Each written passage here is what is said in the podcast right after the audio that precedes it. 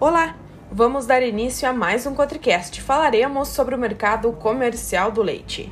A inflação de custos da produção de leite, que vinha apresentando desaceleração no crescimento a partir do mês de março, teve queda no mês de maio. Dos sete grupos que compõem o ICP Leite Embrapa, o Índice de Custos de Produção de Leite, quatro registraram recuo nos preços, dois grupos tiveram alta de preços e um se manteve estável.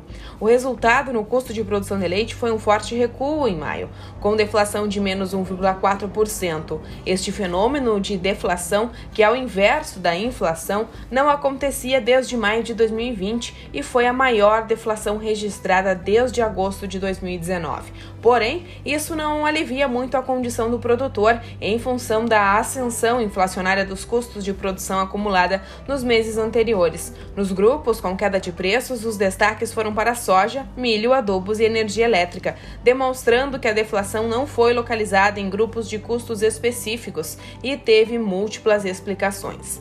Pelo segundo mês consecutivo, o grupo concentrado, que representa a alimentação baseada em ração formulada com grãos, apresentou queda de preços. No mês de maio, foi de menos 1,7%, resultante da queda de preço de soja e do milho.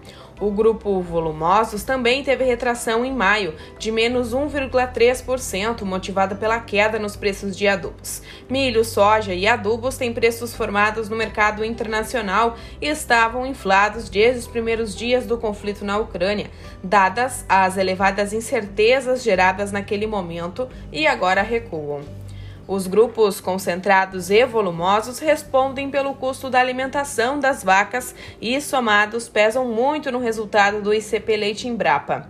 O grupo Qualidade do Leite também registrou retração no custo, resultante da queda de preço do material de limpeza, mas a maior queda de preços ocorreu no grupo Energia e Combustível, principalmente por conta da energia elétrica, que estreou redução de tarifa com o fim do período de escassez hídrica e o retorno da da tarifa de bandeira verde.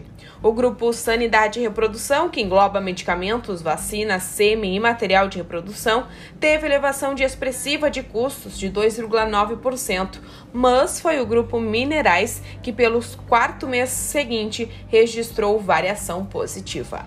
Chegamos ao fim de mais um ContraCast. Na próxima semana voltaremos com mais informações.